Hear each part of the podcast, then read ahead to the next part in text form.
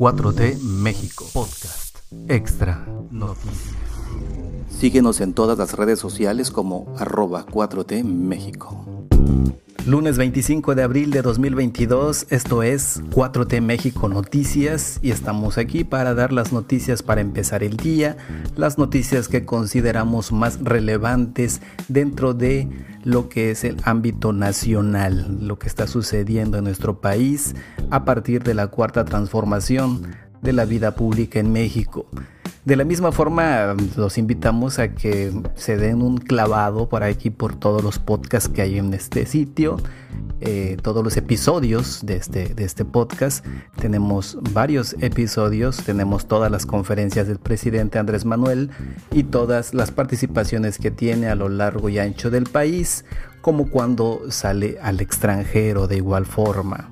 También tenemos por ahí algún audiolibro, vamos a tener más tenemos eh, eh, algo muy importante que se está sacando en los periodistas con Álvaro Delgado y con Alejandro Páez Varela, que es, basado en su libro que se llama La disputa por México y está muy interesante. Aquí lo pueden encontrar en audio y si lo quieren ver en video, es que es más bonito, lo pueden ver ahí en YouTube en su cuenta que es Sin embargo al aire.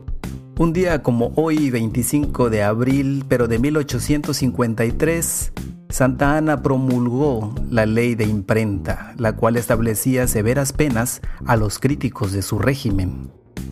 Y el 25 de abril, pero de 1866, murió Jesús Terán Peredo, quien participó durante la Guerra de Reforma como gobernador de Aguascalientes, gestionó diversas acciones para beneficiar al sector campesino y creó el Instituto Científico y Literario del Estado, antecedente de la actual Universidad Autónoma de Aguascalientes.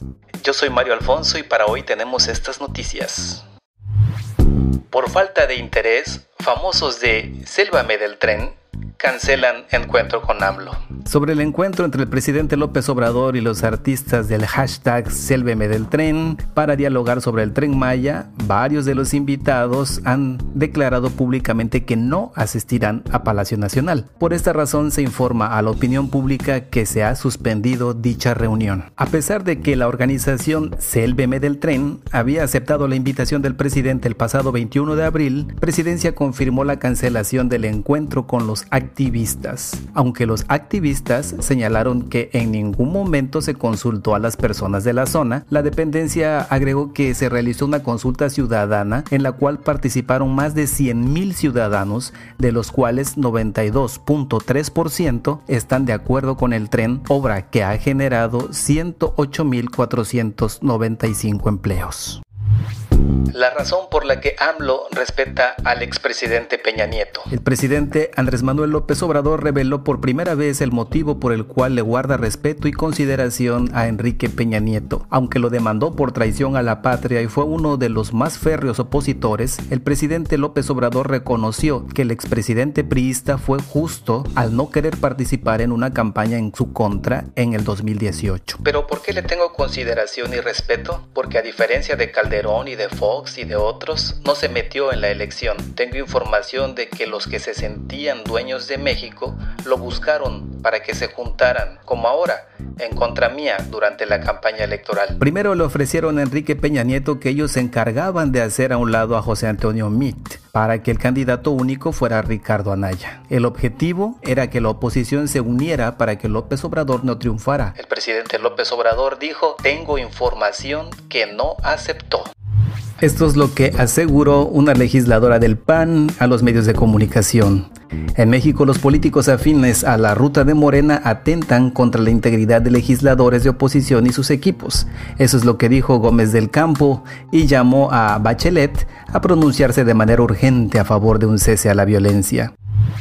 El equipo de redes sociales del PRD se revela y denuncia sobornos y falta de pago. El equipo que maneja las redes sociales del PRD se rebeló contra sus empleadores tomando sus perfiles digitales para denunciar que no les pagaban, además de que habían aceptado sobornos por parte de las compañías extranjeras para votar en contra de la reforma de la industria eléctrica. Este viernes, cerca del mediodía, la cuenta oficial de los diputados del PRD en Twitter publicó una serie de mensajes reveladores contra su dirigencia. En el primero de ellos afirman que Iberdrola habría pagado en efectivo a la institución a cambio de su voto, pese a lo cual se niegan a pagarle a los responsables de su estrategia digital. En otro mensaje, el equipo de redes pidió perdón al pueblo de México en nombre del partido, reiterando que sus jefes vendieron al país a cambio de maletas llenas de dinero y en efectivo, y aún así siguen sin pagarles su labor. El PRD solo se limitó a decir que fueron hackeados desde la cuarta transformación.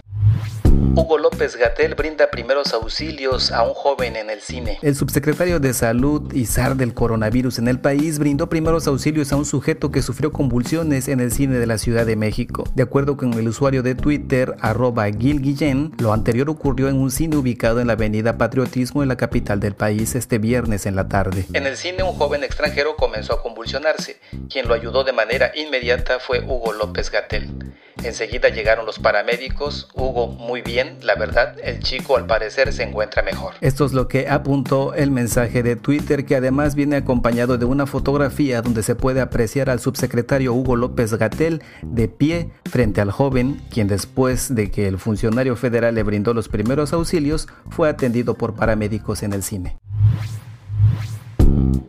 Estas son todas las noticias por hoy, empezando la semana, este lunes 25 de abril. Estas son todas las noticias que seleccionamos. Hay muchas más, pero hemos seleccionado algunas para que no se haga muy largo esto, este podcast y estemos informados. Vamos a ver si posteriormente hacemos algún otro tipo de contenidos o algunos podcasts más o algo mejor otro podcast más dependiendo de cómo esté funcionando, de cómo tengamos la audiencia, que hasta el momento va muy bien y me, alegra y me da mucho gusto y les agradezco, así como les agradezco que también sigan compartiendo y que lo sigan enviando a todos sus amigos y todos los vecinos, todos los familiares en redes sociales, etcétera, etcétera, etcétera. Porque todo lo que se dice aquí siempre es verdad. Este podcast fue publicado por 4T México, producido por Mario Alfonso. No olvides seguirnos en todas las redes sociales como arroba 4T México.